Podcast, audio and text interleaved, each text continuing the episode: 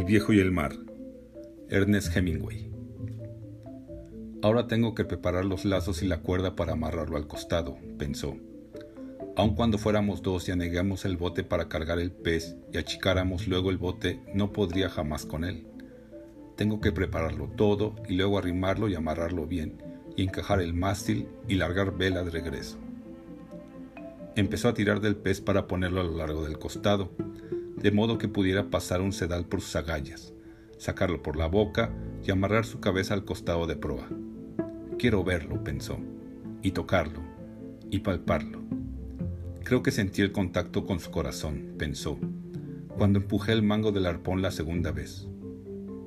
Acercarlo ahora y amarrarlo, y echarle el lazo a la cola y otro por el centro y ligarlo al bote. Ponte a trabajar, viejo, dijo Tomó un trago muy pequeño de agua. Hay mucha faena que hacer ahora que la pelea ha terminado.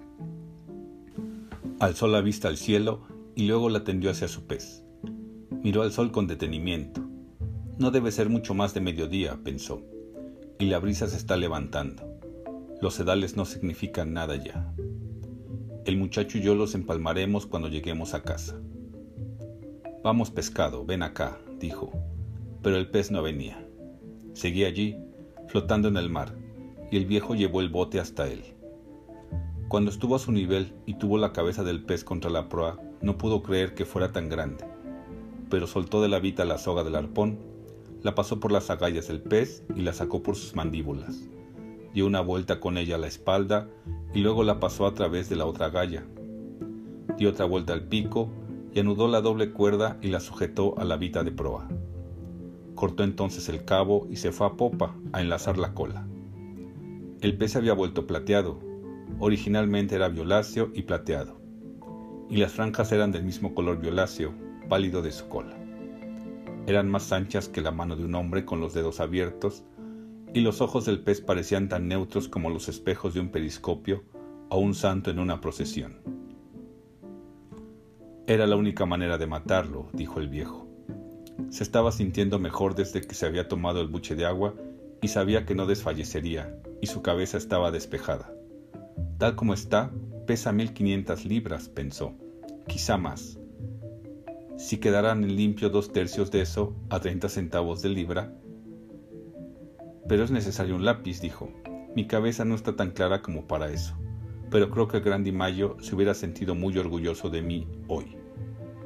Yo no tenía espuelas de hueso, pero las manos y la espalda duelen de veras. Me pregunto qué sería una espuela de hueso, pensó. Puede que las tengamos sin saberlo.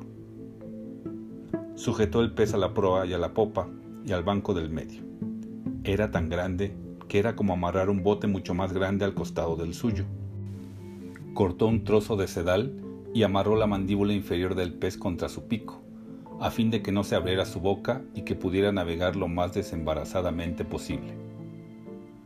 Luego encajó el mástil en la carlinga y con el palo que era su bichero y el botalón aparejados, la remendada vela cogió viento, el bote empezó a moverse y, medio tendido en la popa, el viejo puso proa al sudoeste. No necesitaba brújula para saber dónde estaba el sudoeste. No tenía más que sentir la brisa y el tiro de la vela será mejor que eche un sedal con una cuchara al agua y trate de coger algo para comer y mojarlo con agua. Pero no encontró ninguna cuchara y sus sardinas estaban podridas, así que enganchó un parche de algas marinas con el bichero y lo sacudió y los pequeños camarones que había en él cayeron en el fondo del bote. Había más de una docena de ellos y brincaban y pataleaban como pulgas de playa. El viejo les arrancó las cabezas con el índice y el pulgar y se los comió masticando las cortezas y las colas. Eran muy pequeñitos, pero él sabía que eran alimenticios y no tenían mal sabor. El viejo tenía dos tragos de agua en la botella y se tomó la mitad de uno después de haber comido los camarones. El bote navegaba bien, considerando los inconvenientes, y el viejo gobernaba con la caña del timón bajo el brazo. Podía ver el pez y no tenía más que mirar a sus manos y sentir el contacto de su espalda con la popa para saber que esto había sucedido realmente y que no era un sueño. Una vez, cuando se sentía mal, hacia el final de la pelea, había pensado que quizá fuera un sueño. Luego, cuando vio, había visto saltar al pez del agua y permanecer inmóvil contra el cielo antes de caer. Tuvo la seguridad de que era algo grandemente extraño y no podía creerlo. Luego empezó a ver mal. Ahora, sin embargo, había vuelto a ver como siempre. Ahora sabía que el pez iba ahí y que sus manos y su espalda no eran un sueño. Las manos curan rápidamente, pensó. Las he desangrado, pero el agua salada las curará. El agua oscura del Golfo verdadero es la mejor cura que existe. Lo único que tengo que hacer es conservar la claridad mental. Las manos han hecho su faena y navegamos bien. Con su boca cerrada y su cola vertical navegamos como hermanos. Luego su cabeza empezó a nublarse un poco y pensó, ¿me llevará él a mí o lo llevaré yo a él? Si yo lo llevara a él a remolque no habría duda. Tampoco si el pez fuera en el bote ya sin ninguna dignidad, pero navegaban juntos, ligados costado con costado, y el viejo pensó, deja que él me lleve si quiere. Yo solo soy mejor que él por mis artes, y él no ha querido hacerme daño. Navegaban bien y el viejo empapó las manos en el agua salada y trató de mantener la mente clara. Había altos cúmulos y suficientes cirros sobre ellos, por eso sabía que la brisa duraría toda la noche. El viejo miraba al pez constantemente para cerciorarse de que era cierto.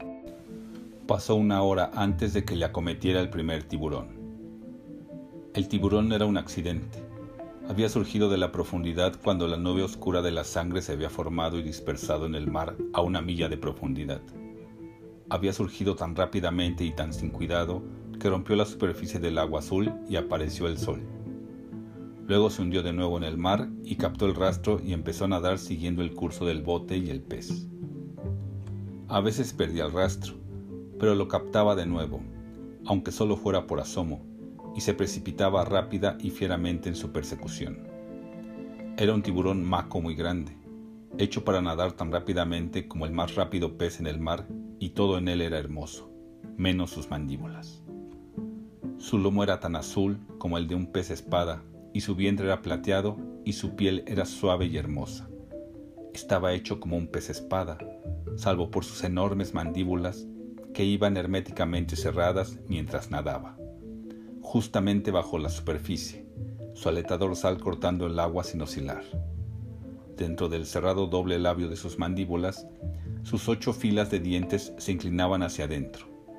No eran los ordinarios dientes piramidales de la mayoría de los tiburones. Tenían la forma de los dedos de un hombre cuando se crispan como garras. Eran casi tan largos como los dedos del viejo y tenían filos como de navajas por ambos lados. Este era un pez hecho para alimentarse de todos los peces del mar que fueran tan rápidos y fuertes y bien armados que no tuvieran otro enemigo. Ahora, al percibir el aroma más fresco, su azul aleta dorsal cortaba el agua más velozmente.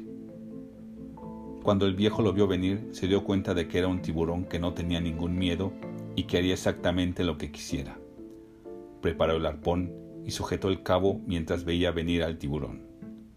El cabo era corto, pues le faltaba el trozo que él había cortado para amarrar el pez. El viejo tenía ahora la cabeza despejada y en buen estado y estaba lleno de decisión, pero no abrigaba muchas esperanzas. Era demasiado bueno para que durara, pensó. Echó una mirada al gran pez mientras veía acercarse el tiburón. Tal parece un sueño, pensó. No puedo impedir que me ataque, pero acaso pueda arponearlo Dentusto pensó, maldita sea tu madre. El tiburón se acercó velozmente por la popa, y cuando atacó el pez, el viejo vio su boca abierta, sus extraños ojos y el tajante chasquido de los dientes al entrarle a la carne justamente sobre la cola. La cabeza del tiburón estaba fuera del agua y su lomo venía asomado, y el viejo podía oír el ruido que hacía al desgarrar la piel y la carne del gran pez, cuando clavó el arpón en la cabeza del tiburón en el punto donde la línea del entrecejo se cruzaba con la que corría rectamente hacia atrás, partiendo del hocico. No había tales líneas, solamente la pesada y recortada cabeza azul y los grandes ojos y las mandíbulas que chasqueaban, acometían y se lo tragaban todo. Pero allí era donde estaba el cerebro, y allí fue donde le pegó el viejo. Le pegó con sus manos pulposas y ensangrentadas, empujando el arpón con toda su fuerza. Le pegó sin esperanza, pero con resolución y furia. El tiburón se volcó y el viejo vio que no había vida en sus ojos. Luego el tiburón volvió a volcarse. Se envolvió en dos lazos de cuerda. El viejo se dio cuenta de que estaba muerto, pero el tiburón no quería aceptarlo. Luego, de lomo, batiendo el agua con la cola y chasqueando las mandíbulas, el tiburón surcó el agua como una lancha de motor.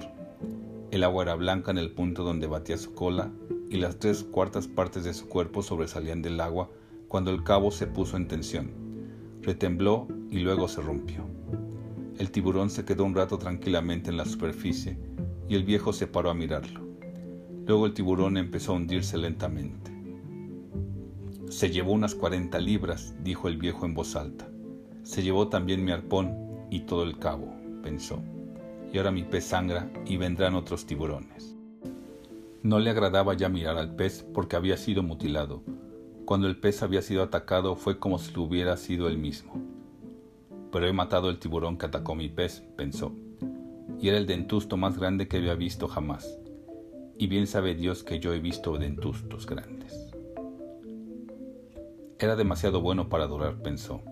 Ahora pienso que ojalá hubiera sido un sueño y que jamás hubiera pescado el pez y que me hallara solo en la cama sobre los periódicos. Pero el hombre no está hecho para la derrota, dijo. Un hombre puede ser destruido, pero no derrotado. Pero siento haber matado al pez, pensó. Ahora llega el mal momento y ni siquiera tengo el arpón.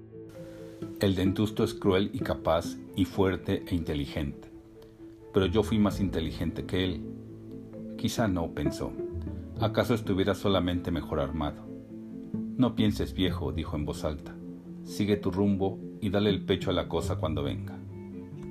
Pero tengo que pensar, pensó, porque es lo único que me queda. Eso y el béisbol. Me pregunto qué le habrá parecido al gran Dimayo la forma en que le di en el cerebro.